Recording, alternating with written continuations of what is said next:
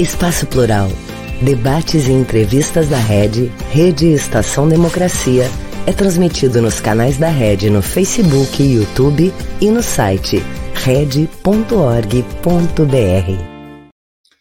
Olá pessoal, muito boa tarde. Eu sou o jornalista Solon Saldanha e esse é o programa Espaço Plural, Debates e Entrevistas.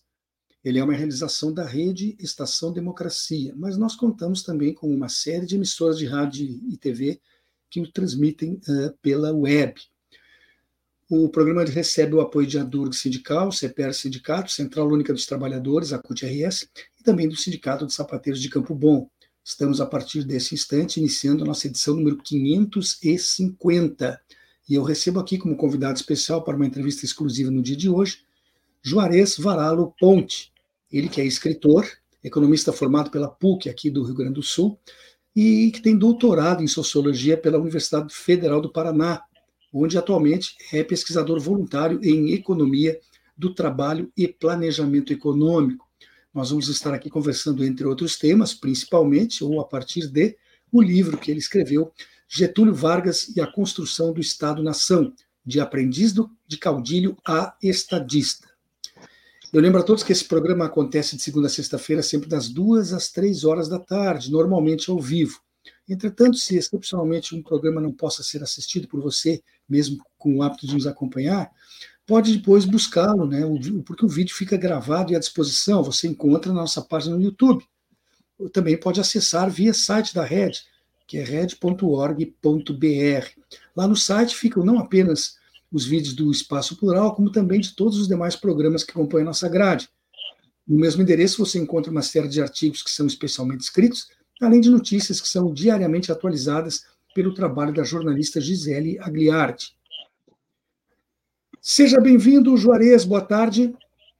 Boa tarde, o prazer é meu estar aqui participando do seu programa e eu já estou à disposição para tentar responder aquilo que eventualmente seja solicitado. Olha, Juarez, eh, eu li na apresentação do, do seu livro, né, eh, consta que você se preocupou ao escrevê-lo em dar não apenas uma, vers uma versão histórica né, deste que foi um dos maiores políticos da história do Brasil. Consta que buscou também mostrar uh, ele como homem, os seus valores familiares, a sua formação ideológica, né? Como é que foi feita a pesquisa para chegar a esses dados menos comuns nas biografias uh, existentes de Vargas? É, no sábado, agora, é, eu estive numa reunião de várias pessoas e me perguntaram algo similar a isso. E eu disse que, na verdade, eu tinha uma dívida comigo mesmo em relação a Getúlio. Eu vou explicar rapidamente. É, eu nasci em Uruguaiana, é, portanto, era quase vizinho do Getúlio, e, e na minha família, como toda a fronteira, o Getúlio tinha uh, dois sentimentos, né? As pessoas tinham com Getúlio, do, para com Getúlio, dois sentimentos básicos, né? O, o amor desenfreado ou a né, uma paixão desenfreada pelo Getúlio ou um ódio absoluto. Né? Raramente você via alguém de falar em não, mas não era bem assim, não, não, eu era 880. E eu me criei aprendendo sobre Getúlio é, do lado que era 8, não 80, né? As pessoas mais próximas a mim, meu pai, meu avô, é, não eram getulistas, mas também não tinham esse ódio é, meio visceral, assim, que outras pessoas que, com quem eu convivi tinham em relação a essa figura política tão importante na história do Brasil.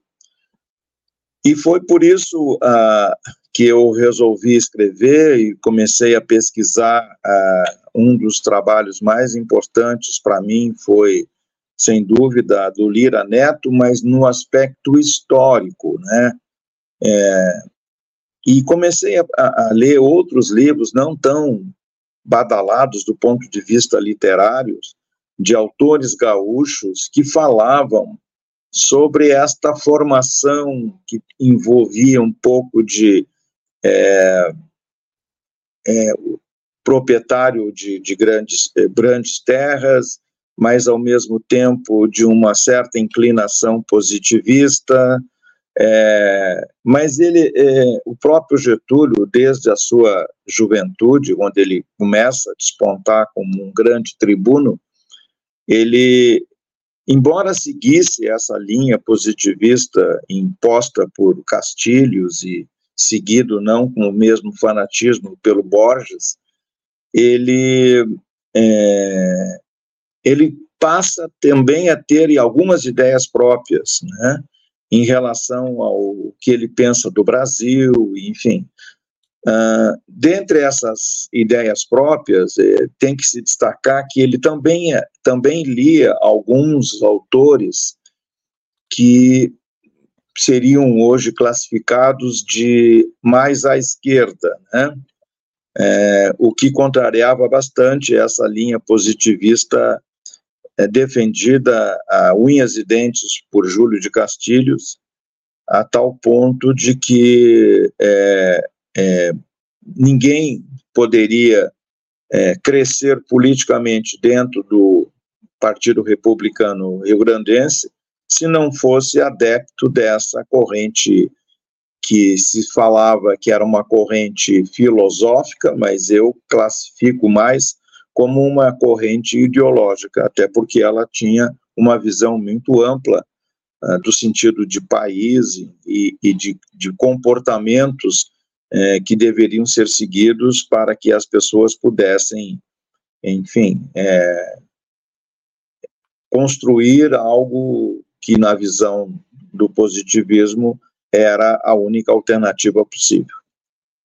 E foi assim que eu fui buscando essas informações, né, e encontrei algumas preciosidades, né, que eu cito, ob obviamente, todas elas são citadas ao longo do, do, do livro, é, e para não fazer injustiça a ninguém, eu vou passar por cima dessas citações, né? É, e, e, aí eu fui construindo essa ideia de quem que era esse sujeito, né?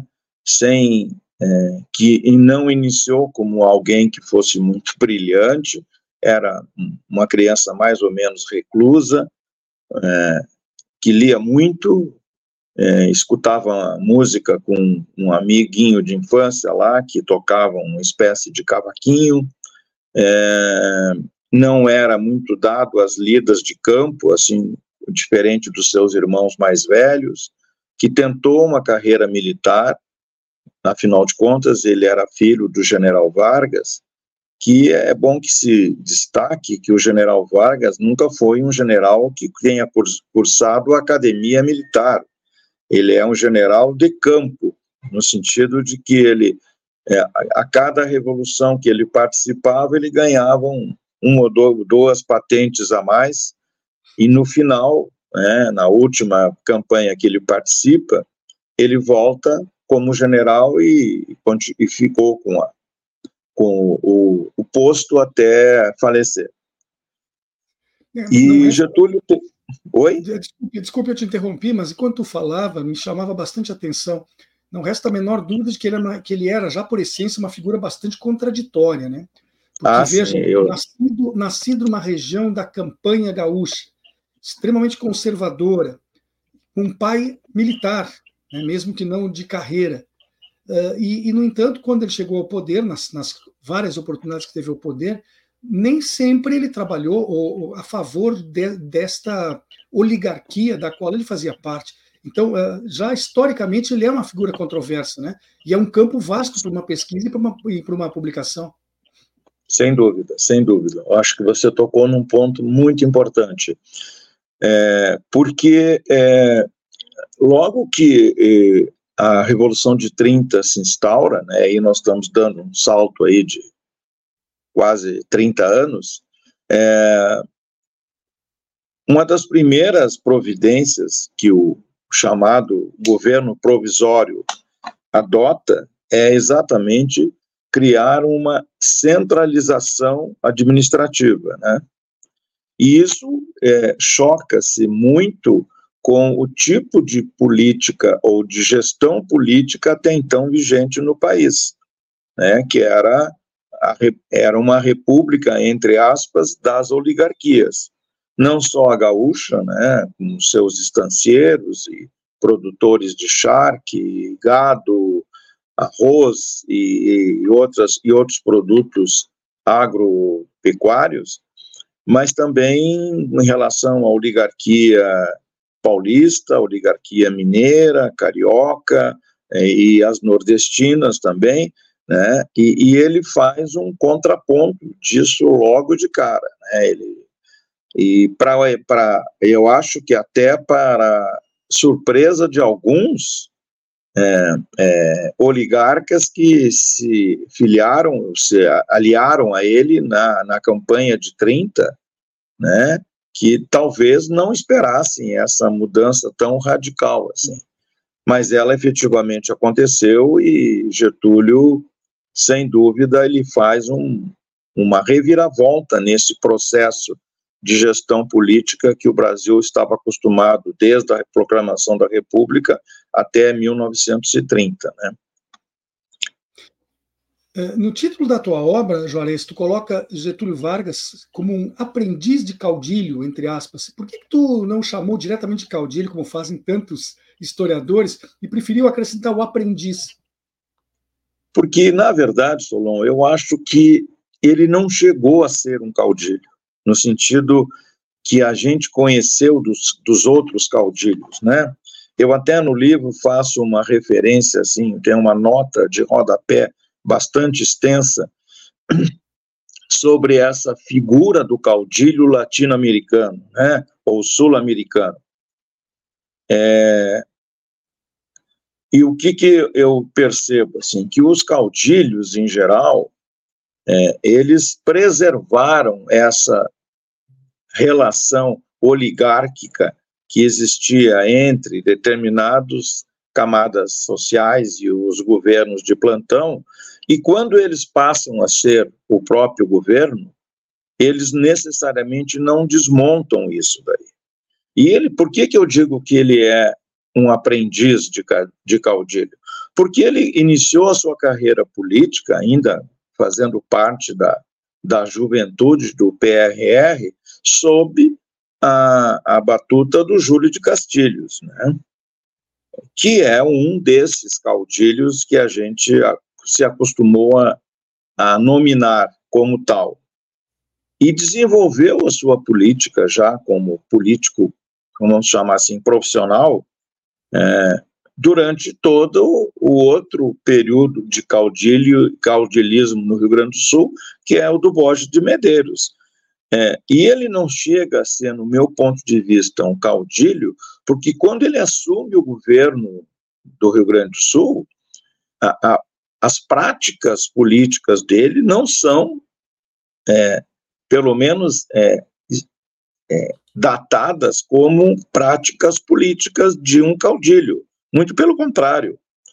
Ele fez, alian é, reconheceu a, o que hoje em dia parece muito difícil, é, o, que havia um antagonismo né, do, do Partido Federalista, no caso aqui com o nome é, de, de Libertador, é, há uma relação mais republicana dele com os adversários políticos, né, ao reconhecimento de eleições ganhas por adversários políticos é, que até então não eram aceitas pelo governo do Borges, é, enfim, ele, ele consegue ter uma relação como um governador de Estado é, que não dá para classificá-lo como caudilho, embora ele tivesse tido toda uma chance de sê-lo, né? Por isso que eu digo que é de aprendiz a caudilho. Ele, ele só não foi um caudilho porque intimamente eu acho que ele não não era essa a visão de governo que ele pretendia imprimir para a sua vida. É, e por último, né, é, ele vai de aprendiz de caudilho a estadista, porque lá na frente efetivamente, a visão que ele teve de Brasil e a construção disso que se chama de Estado-nação só ocorre, ainda que sob um regime ditatorial, só ocorre quando Getúlio começa realmente é, estabelecer regras que valem para o país inteiro, que ele domina inteiramente essas oligarquias regionais e traz para o centro do poder né, também o centro das decisões que vão transformar o Brasil é, mais ou menos naquilo que nós temos hoje como nação. Eu acho que é importante a gente esclarecer para quem está nos ouvindo, daqui a pouco nós vamos também fazer o serviço do livro, onde é que o pessoal encontra, etc e tal, mas é importante é, um esclarecimento. Você escreveu um romance histórico ou uma biografia? Quer dizer, nenhuma nem outra. Ah, mas há alguma pitada de ficção no teu texto? Ou ele é rigorosamente fiel à realidade dos fatos da forma como você os identificou? Olha, eu tentei. Primeiro que eu não sou um escritor de ficção, não. Gostaria muito de ser, não, mas não, não, não, não consegui ainda fazer nada nesse sentido. Uh, e também não é uma biografia, né? Eu tento buscar informações da formação do Getúlio desde a sua infância, adolescência, juventude, que tentem me explicar ou que me ajudem a entender, melhor dizendo, como que um cara com essa formação toda que tu já citaste chega ao, ao governo do Rio Grande do Sul e faz mudanças radicais. E ali no, no governo do Rio Grande do Sul, tem início aquilo que o, o meu colega e amigo Pedro Duta Fonseca, professor aqui da Universidade Federal do Rio Grande do Sul, fala com muita propriedade. Né? Ali tem início aquilo que mais tarde no Brasil foi tão pranteado, que foi o nacional desenvolvimentismo. As primeiras é, manifestações de, desta e desse tipo de desenvolvimento que é conduzido prioritariamente pelo Estado, você vai encontrar aqui no Rio Grande do Sul durante o, o, o, o curto é, governo do Getúlio como, como presidente da província, né? mas é, hoje governador do estado. Então, é, é, eu dentro dessa visão e, e das informações que eu dispunha, eu procurei ser o mais fiel possível aos fatos é, e, lamentavelmente, me faltou capacidade para fazer um romance né, em relação ao Getúlio, mas eu preferi é, me ater àquilo que estava mais ao meu alcance intelectual para desenvolver e acho que, ao final, eu consegui passar essa mensagem é, que está subliminarmente ali abaixo do título Por que, que ele foi um aprendiz de caudilho e chegou a um estadista. Ah, o teu livro foi lançado agora, recentemente, ah, na cidade de Curitiba, onde você uh, reside, né? Ou está, está ainda residindo, eu sei que está por sair daí. E como é que foi a aceitação dele nesse primeiro momento, da crítica especializada, Olha, de pares seus, enfim, de pessoas que, que, se interessam por esse tema. Você já teve um, um volume de retorno suficiente para aferir como está sendo a aceitação da obra? Olha, eu, eu acredito que foi bem interessante, especialmente na, na área acadêmica, na área da ciência política, da sociologia política, né? É, é na, no lançamento você conta muito com a, a, a participação dos, dos teus amigos, né? E comigo não foi diferente. Então, é, eu acho que tinham cerca de 80, 90 pessoas no dia do lançamento, é, e ele continua vendendo para todo o Brasil. Eu tenho tido o retorno da editora, e, e agora, nesse encontro de sábado, eu me comprometi com o Tim é, e com o Raul Ponte, que é o meu primo, a, depois do carnaval eu retorno a Porto Alegre para tentar finalizar esse processo aí de aquisição de um imóvel aqui na cidade e E eu pretendo, então, fazer o lançamento desse livro aqui.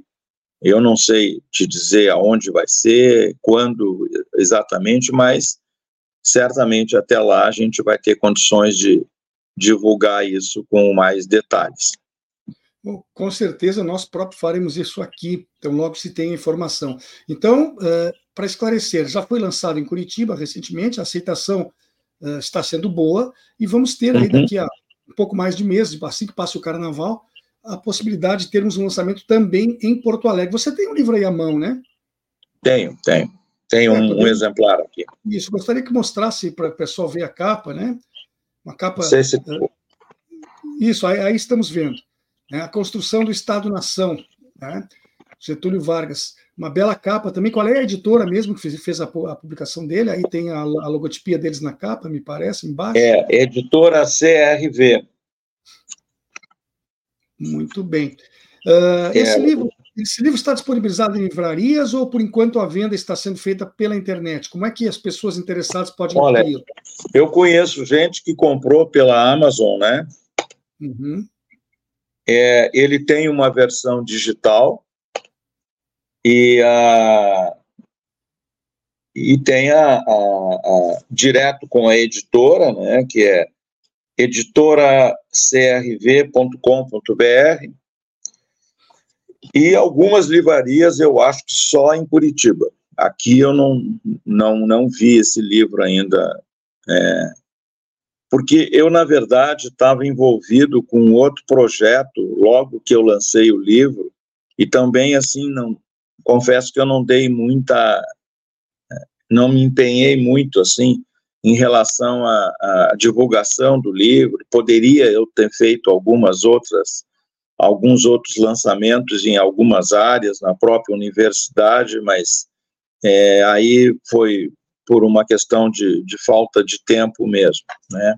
Mas é, eu já já fui convidado e já aceitei fazer um debate na, na Universidade Federal do Paraná, é, tão logo as aulas retomem, né, para que é, dentro da, do Departamento de Ciência Política é, esse assunto possa ser é, de novo debatido e eu acho que vai ser um momento bem importante.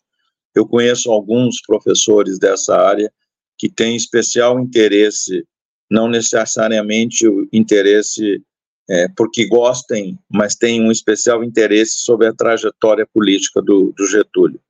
Uhum. Bom, a, a mas editora, a, então, a editora é paranaense. É, é paranaense. É, Bom, eu, então, eu acho que é paranaense, né? Eu não conheço. É, só para repetir, se, bot, se, o pessoal botar aí na internet, hoje em dia a internet nos permite acesso a tudo, né? Escreve editora CRV, e vai ter acesso a isso. Ou procura na Amazon pelo título ou pelo nome do autor, é tranquilo. Uh, vou... Desculpe, você, você leva essa história dele na, na, em termos da formação, da estrutura pessoal e política, de como surgiu e como se constituiu o Vargas. Mas você chega ao final da vida dele na tua narrativa ou ela se restringe a essa primeira parte da, da vida? Não, eu tento, uh, eu tento, porque assim, ó, a mim interessava muito essa coisa da, é, da criação do Estado-nação. Né? E esse Estado-nação, como a gente costuma denominar hoje, tanto na economia como na, na as ciências, as ciências sociais como um todo, né? no Brasil, ele começa efetivamente a surgir a partir de 37, com o golpe da, da o, o alto golpe, né, que Getúlio dá em 37 com o Estado Novo. E entre 37 e 45, eles é, é, muito daquilo que hoje se chama de é, Estado brasileiro foi construído nesse período. E, e depois ele interrompe, né, com a, a derrubada dele pelos militares, que é uma derrubada meia combinada, né? Porque não houve necessariamente uma, um, um atrito ou um, um, evento bélico que, né? Ele saiu mais ou menos pela porta da frente se recolhe por um período em São Borja, mas continua ativa politicamente muito ativo, né?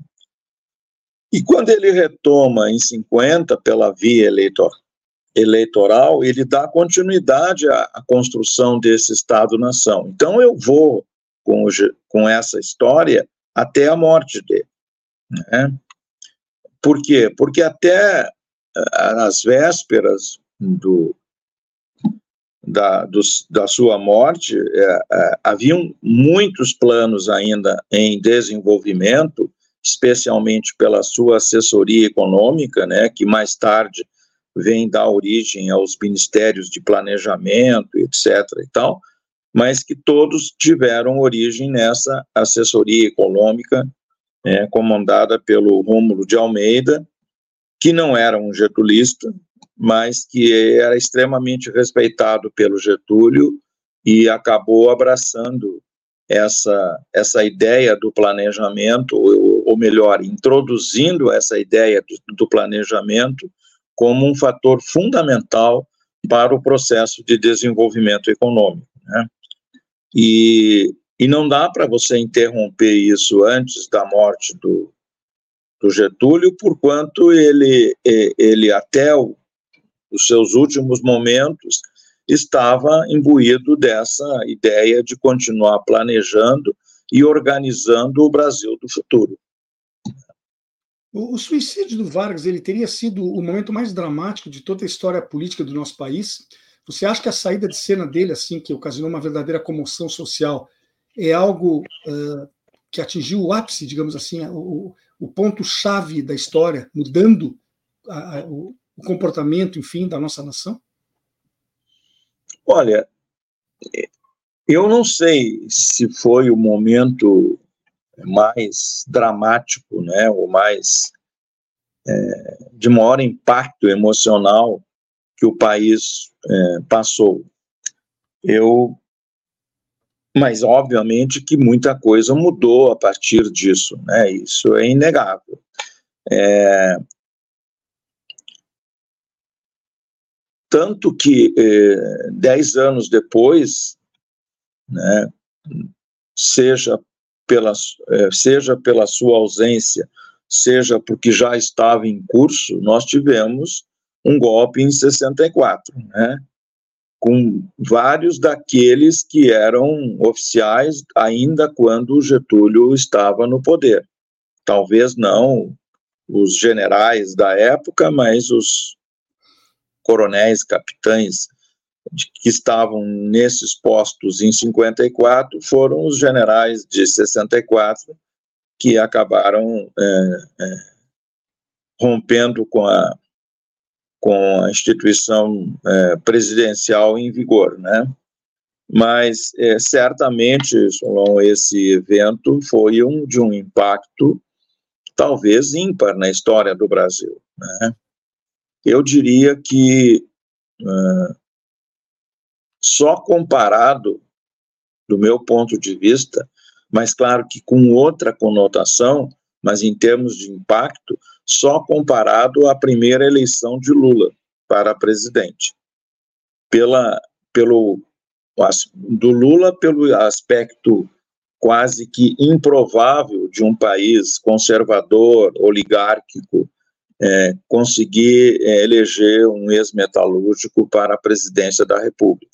Uhum. E o Getúlio, porque por tudo isso que a gente já está falando e que a história se encarregou de nos mostrar, né, que ele foi talvez o político mais importante da história do Brasil, por tudo aquilo que ele construiu e por tudo aquilo que ele também é, é, fez de errado. E, e, e a minha preocupação não foi torná-lo nem herói nem bandido, foi tentar identificar tudo aquilo que ele fez de bem para o país, sem deixar de reconhecer que ele flertou muito com o autoritarismo, flertou muito até mesmo com o nazismo, antes da, é, ou no início da guerra, da Segunda Guerra Mundial, é, e essas coisas têm o seu tem o seu peso e o seu preço, né?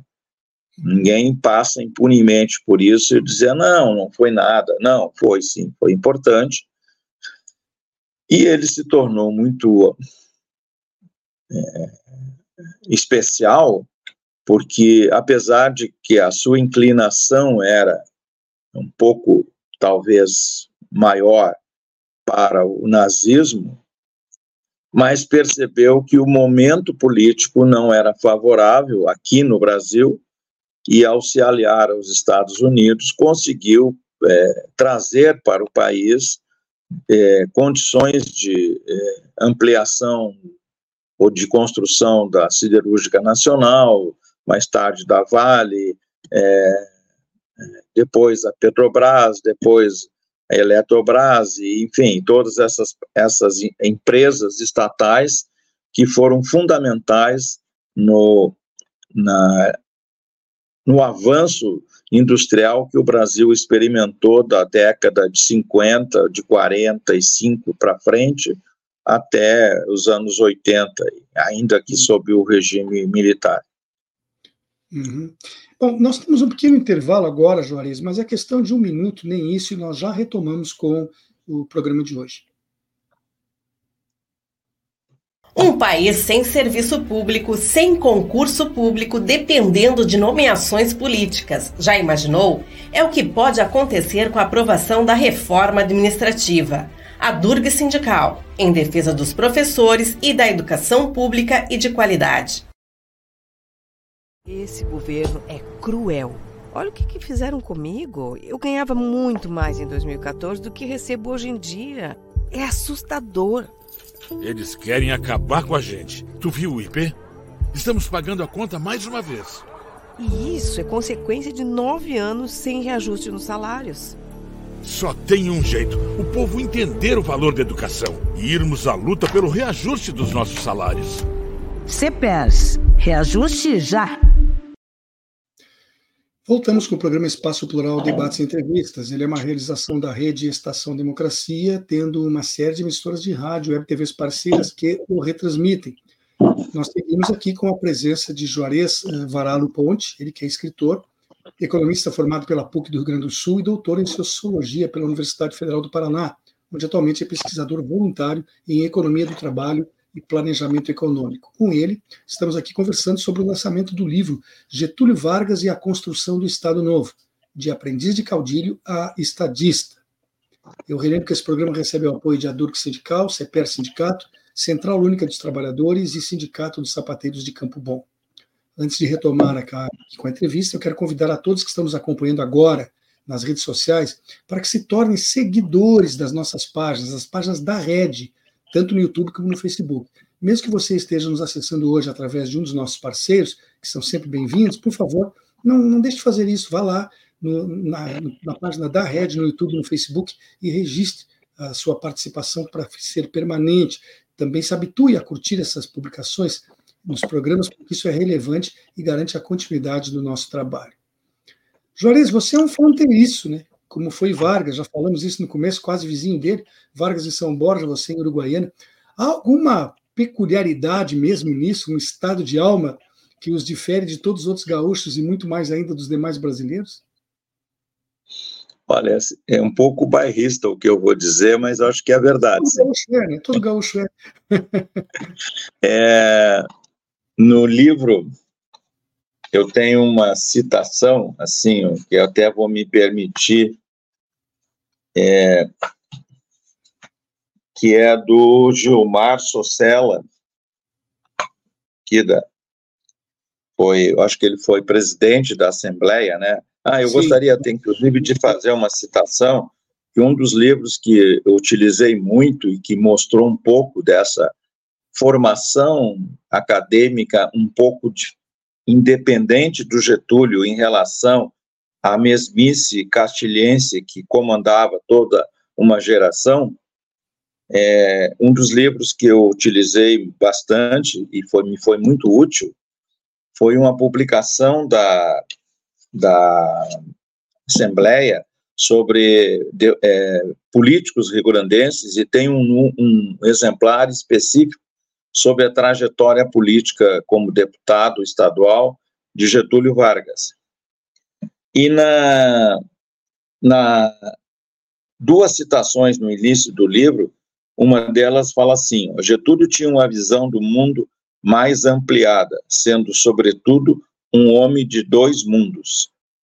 O mundo que existia quando do seu nascimento e o mundo de 54, ano de sua carta testamento. Gilmar Socella. E eu acrescentei uma coisa a mais aqui. Eu diria, eu disse assim, a imensidão do Pampa e a grandiosidade do Rio Uruguai fizeram com que os fronteiriços daquela parte do Rio Grande pensassem que não existissem limites para seus sonhos, ainda que na maior parte de, das vezes eles não se concretizassem. Mas isso pouco importava. Foi essa visão, entre aspas, né, alargada do mundo que esteve presente nos sonhos do menino, do adolescente e do jovem Getúlio e mais tarde do político Vargas. Essa é a minha visão dessa coisa do, do fronteiriço. Eu acho que tem bastante a ver é, com essa trajetória é, percorrida pelo Getúlio ao longo de sua vida. Acho que essa coisa do, do Pampa que se perde, né, na, a gente não, não, não vê o final porque não temos nenhuma barreira geográfica, né, a coxilha mais alta deve ter 10 metros, então a gente pensa que o horizonte é, é realmente infinito, olhando o campo daquela parte do estado do, do, do, do país e, da, e do Pampa como um todo, né? É, tem muito aquilo do acerto da coisa no fio do bigode, né? A palavra empenhada valendo mais que qualquer documento assinado. Me lembra meu avô um pouco, que ele, ele é, só que é do sul, né? Vocês aí são do oeste. O meu avô lá nasceu em Dom Pedrito, se criou em Bagé, mas tem muito disso também. Agora, voltar de Curitiba, onde você reside há tanto tempo, outra vez aqui para o Rio Grande do Sul, você nos disse no começo do programa que já está procurando um é, é uma retomada dessas suas origens. As razões para o retorno são profissionais, pessoais ou as duas coisas? Olha, são absolutamente pessoais. Assim, eu embora eu more há muitos anos em Curitiba, eu fui lá para.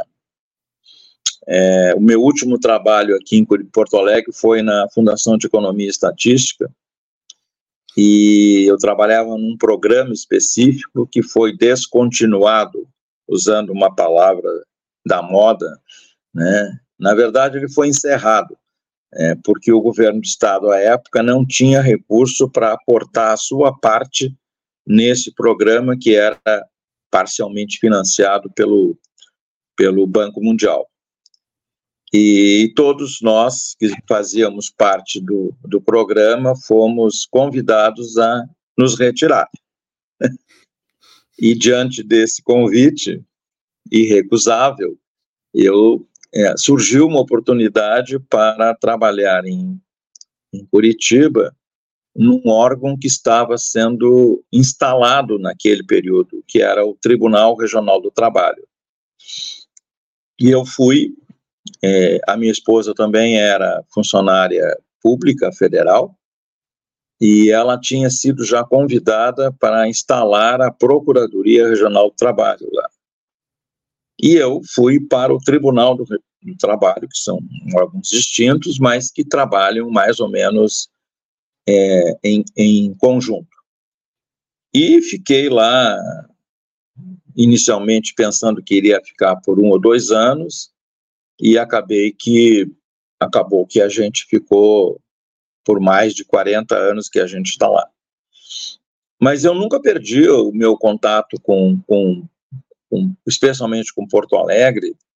Eu venho com bastante frequência para cá mas é evidente que hoje, andando de carro aqui pela cidade, eu estou, assim, completamente perdido em relação a ruas, vou ter que passar por um cursinho de, de reconhecimento da cidade, né? Mas hoje em dia, Alguns... hoje em dia tem o Waze, né? Hoje em dia tem o Waze, tem GPS, coisa que 40 é... anos certamente tu não tinhas, né? É, em compensação, ontem eu vi uma notícia muito trágica, o cara seguiu um GPS lá no Rio e caiu dentro de um rio completamente alagado e infelizmente é, parece que a mulher né? dele é e seguiu o GPS. Então essa coisa do GPS eu uso com, com é, é, alguma é, cautela. Assim. Isso é bom. Mas não, enfim, é. É, é, vai, mas não tanto, né? Enfim, eu, eu. E assim, a maior parte da minha família, eu diria a grande parte da minha família e da minha mulher estão aqui. Eu tenho um filho que mora no Rio e um outro filho que mora em Curitiba. É, cuja vida profissional dele, esse de Curitiba, pode levá-lo a qualquer lugar aí do mundo, a qualquer momento. E aí nós ficamos pensando se não era hora de voltarmos para cá, já que a gente gosta tanto de Porto Alegre e tem muita afinidade com a cidade e com os parentes, enfim. Eu estou cercado de parentes em Porto Alegre, aqui na Grande Porto Alegre, Esteio, Canoas, Sapucaia e, e também alguns remanescentes em Uruguaiana, mas é, a maior parte dos meus familiares está aqui e da, da minha mulher também, então é, a, a, gente chegou à conclusão que estava na hora de, de vir para cá também. A gente não vai se desligar de Curitiba, mas é, vamos passar períodos grandes em Porto Alegre até que se decida o que, que vamos fazer lá na frente.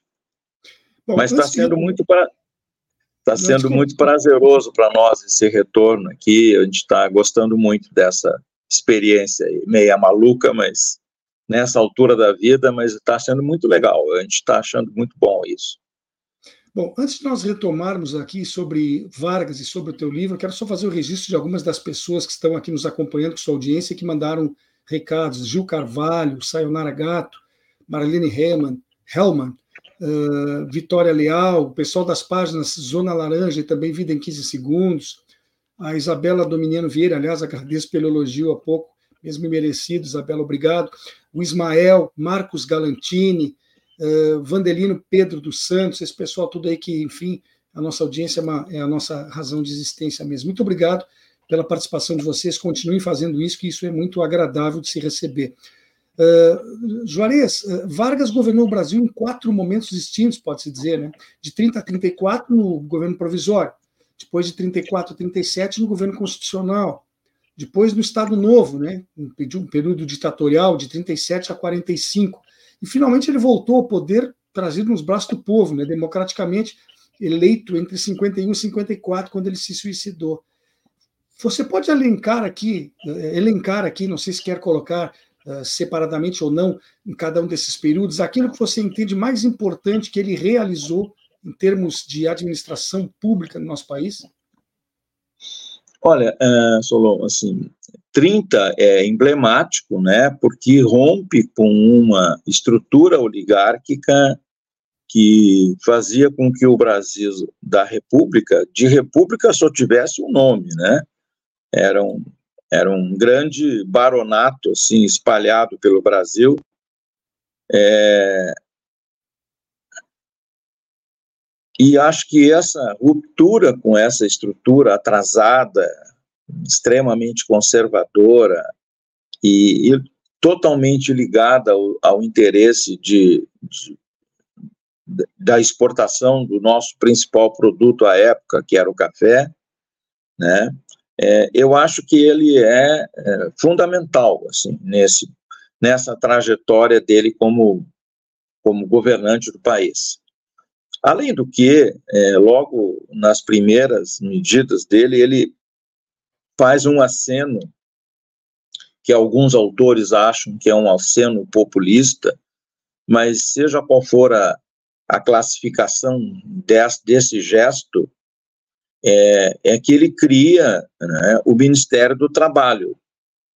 Hum. É, alguns autores que pesquisam com mais intensidade a, ascensão do fascismo italiano veem nisso aí já um, um início de uma tentativa de é, criar um Estado corporativo, a exemplo do que o Mussolini fez na Itália.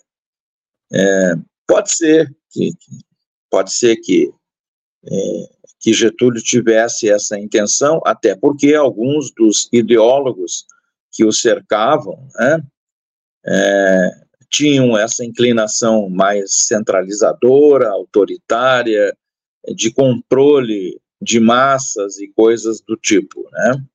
Quer dizer, o Estado muito mais onipresente do que ele, se, do que ele é hoje, sem dúvida nenhuma. Mas, ao lado disso, ele começa a criar algumas questões, ou, ou começa a atacar algumas, algumas questões extremamente importantes. Né? E eu diria que, naquele estágio em que o Brasil se encontrava, a centralização administrativa foi fundamental. Né? Não fosse ela, nós teríamos uma troca de poder só, ou de mandantes. Mas a, a estrutura do país continuaria sendo um país sem ser uma nação. Era um país né, onde os, os poderes estariam é, di, é, é distribuídos pelos estados ou pelas províncias da época. É, em 34, até 37, o, o, eu não diria que foi um estágio do período Vargas em que se tenha grandes transformações, até porque ele passou o tempo todo né, condenando o processo é, a, a Constituinte e dizendo que com aquela Constituinte seria impossível governar, e, e a exemplo do que se viu há pouco tempo atrás, né, é, elegeu determinados setores da vida pública como bandidos ou como alguém que deveria ser combatido, porque tor tornaria a, a administração pública ingovernável.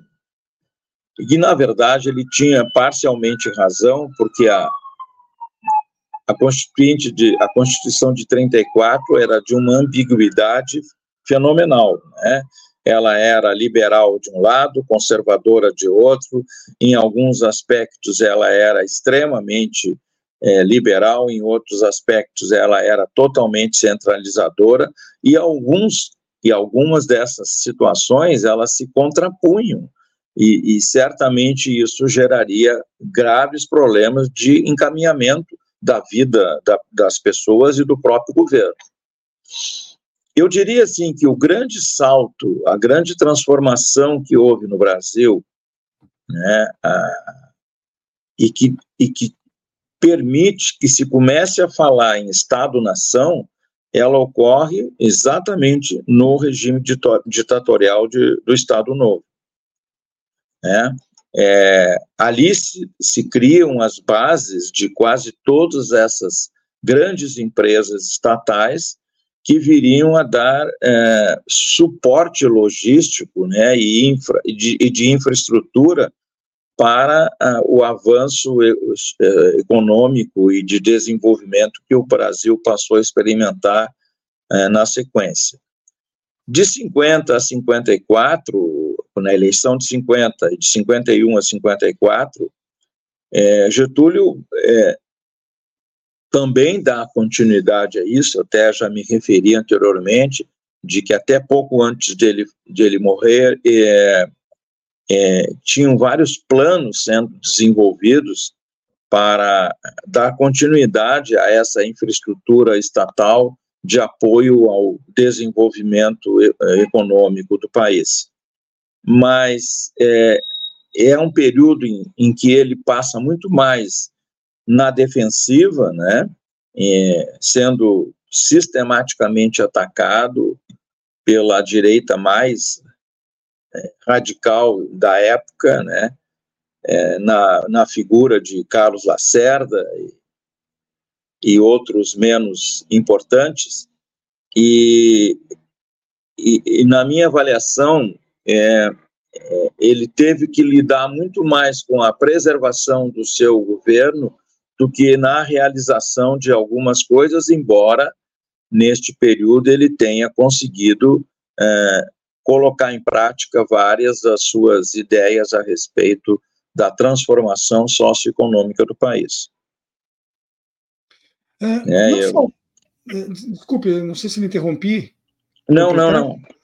Não, é, não faltaram os políticos que ficaram, de certa forma, com o legado de Vargas um uso mais efetivo da imagem dele e de tudo que ele representou, aquele nacionalismo que ele tinha, a vontade de ver a nação de fato tomando um rumo de um desenvolvimento sólido e consistente, onde foi isso parar? Porque a, a política atual ela parece ter perdido esse fato, né? esse, essa, esse, essa postura. Está se discutindo muitas outras coisas que não um desenvolvimentismo. Por que isso? Bom, é, existe uma todo um trabalho na, na ciência política e na sociologia política que lida com essa coisa do personalismo, né? É, como todo grande líder, Getúlio, é, e isso acho que um dos seus auxiliares mais próximos, que foi Oswaldo Aranha, falou que o Getúlio é, nunca permitiu que se criasse qualquer é, continuidade, ou seja, ele não permitiu a ascensão de novas lideranças. É, a gente viu isso recentemente no Brasil, quando o fenômeno Lula né, aparece, é, se cria, tem uma importância fundamental na história recente do Brasil, mas deixou um legado é, que é muito mais personalista do que de continuidade de um projeto de resgate social, de, é, porque qual é o quem dá continuidade à obra de, de Lula hoje em dia? Eu, eu teria dificuldade de indicar uma pessoa que tivesse a capacidade de mobilização política que ele tem, o carisma que ele tem, e para que essas coisas não se perdessem no, ao longo dos, de outros governos, como a gente, infelizmente, viu acontecer após é, 2010. É, eu acho que essa, essa, essa expressão tão elevada de um líder faz com que é, se crie muito pouco em volta disso ele é tão absorvente, ele é tão dominante, que é muito difícil que alguém tenha a, até coragem de se colocar como seguidor. Primeiro, porque normalmente esses líderes extremos, assim, extremos no sentido de, de serem muito importantes, né?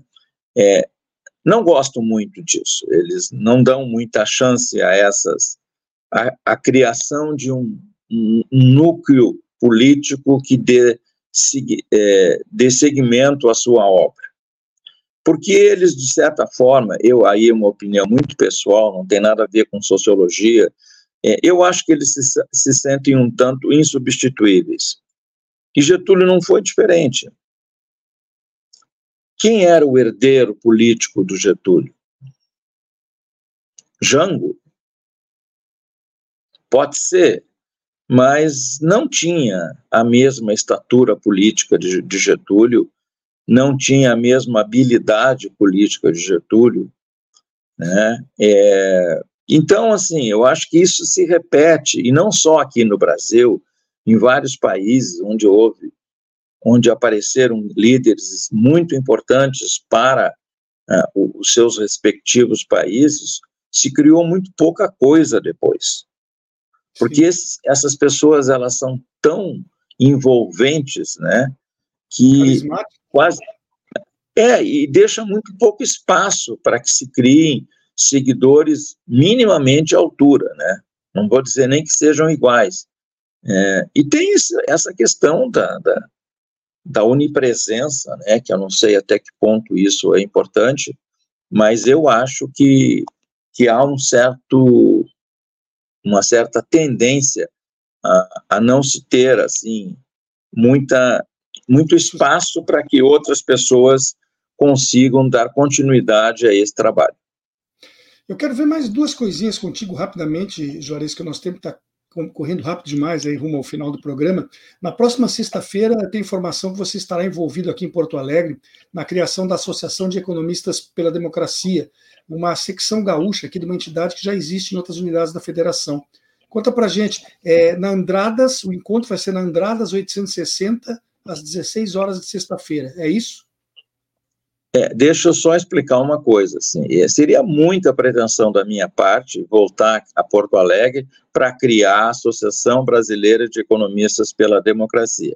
Eu, na verdade, sou, sou filiado à ABED e faço parte de um núcleo nacional que se chama Impactos da Crise. É, ele, ele surgiu durante a crise de 20, 20 2020, 2021, é, e nós escrevemos notas técnicas sobre economia e política, mais ou menos uma nota técnica por mês. A gente debate é, por é, videoconferência durante é, três a quatro semanas. É, ele, elegemos um, um, um, um, tema e, em cima disso, nós quatro, cinco ali, é, cada um contribui um, um pouco e depois se monta uma nota.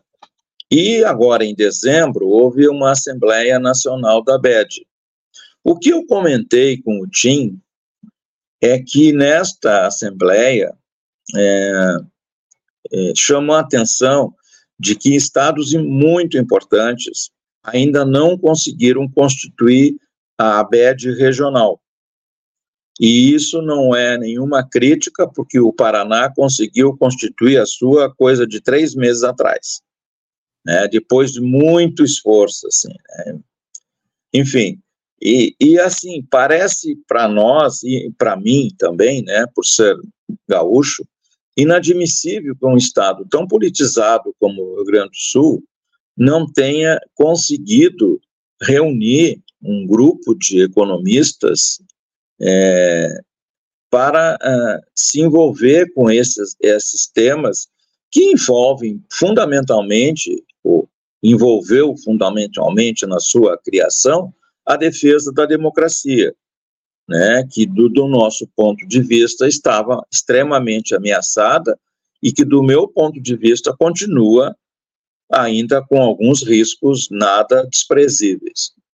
Então, assim, nós fizemos, é, temos uma associação nacional, uma coordenação nacional, temos cerca de 12 ou 13 é, regionais, né, e infelizmente o Rio Grande do Sul não está entre essas 12 ou 13 regionais. E eu disse ao Tim que eu me disporia a expor para eventualmente quem estivesse presente quais eram os objetivos da BED mas evidentemente, Solon, não sou eu que vou é, criar a BED regional, eu apenas é, me dispus a fazer esclarecimentos sobre o funcionamento, sobre algumas regras básicas, é uma associação que não tem muitas, não tem muita, é, não, não cria muitos empecilhos para o seu funcionamento, né, e eu acho fundamental que um estado como o Rio Grande do Sul tenha uma representação no, junto ao, ao, ao Conselho Nacional, porque é, pela sua tradição, pela sua importância e pela, é, por tantos economistas, pelo menos eu conheço muitos economistas gaúchos,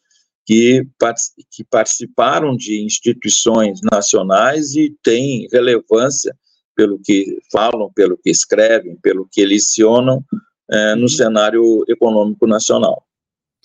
Bom, nós temos aí pouco mais de um minuto, o programa está chegando ao final, Juarez, mas eu não podia de deixar de perguntar uma coisa. Você tem um histórico pessoal de, de ativista político, uma coisa importante. Já pensou ou pretende se filiar ao PTB, agora que a sigla foi reconquistada por um grupo uh, trabalhista histórico, resgatada depois de um bom tempo desvirtuada em seus ideais, você que até pela sua obra pode estar se identificando como um getulista, há essa chance de você se ao PTB?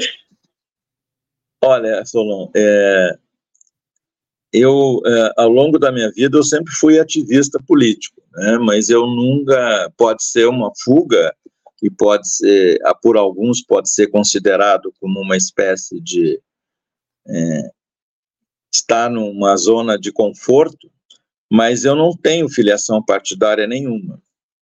É, e se o meu primo me ouvir dizer isso, né, e eu não, eu vou ter problemas em casa, né? É, o Raul é um militante histórico do PT, né? Foi deputado federal, estadual, prefeito. prefeito é, e nem ele conseguiu me convencer a me filiar a, ao PT, embora eu tradicionalmente vote em candidatos do campo progressista, né? E a maior parte deles em petistas. Mas é, essa não é a minha, a, minha preocupação imediata. Mas, quem sabe, vamos, vamos seguir aí o caminho. Deixa primeiro eu voltar a ser gaúcho de, na plenitude, né? Quer dizer, eu nunca deixei de ser, mas estando morando aqui, tem que ter é, residência aqui, etc. e tal. E a partir daí eu pretendo continuar é, discutindo política, economia, como sempre fiz na minha vida, e não vou me furtar a esse debate. A Muito filiação bem. propriamente dita eu vou eu vou deixar para um outro momento, mas obrigado pelo, pelo convite. Não sei se era um convite, mas. Não, foi, é... é mais uma curiosidade mesmo. É porque estamos falando bastante de Vargas hoje. Vargas foi o fundador do PTB, o PTB está voltando, né? foi uma associação de ideias aí que poderia ter alguma coisa a ver. Mas, Juarez, eu quero agradecer a tua participação no programa de hoje, ele já está com o seu tempo concluído. Convidado, eu relembro aqui para quem pegou o programa andando, Juarez ah, Baralo Ponte, escritor, economista formado pela PUC aqui Gaúcha e doutor em Sociologia pela Universidade Federal do Paraná, onde atualmente é pesquisador voluntário em economia do trabalho e planejamento econômico.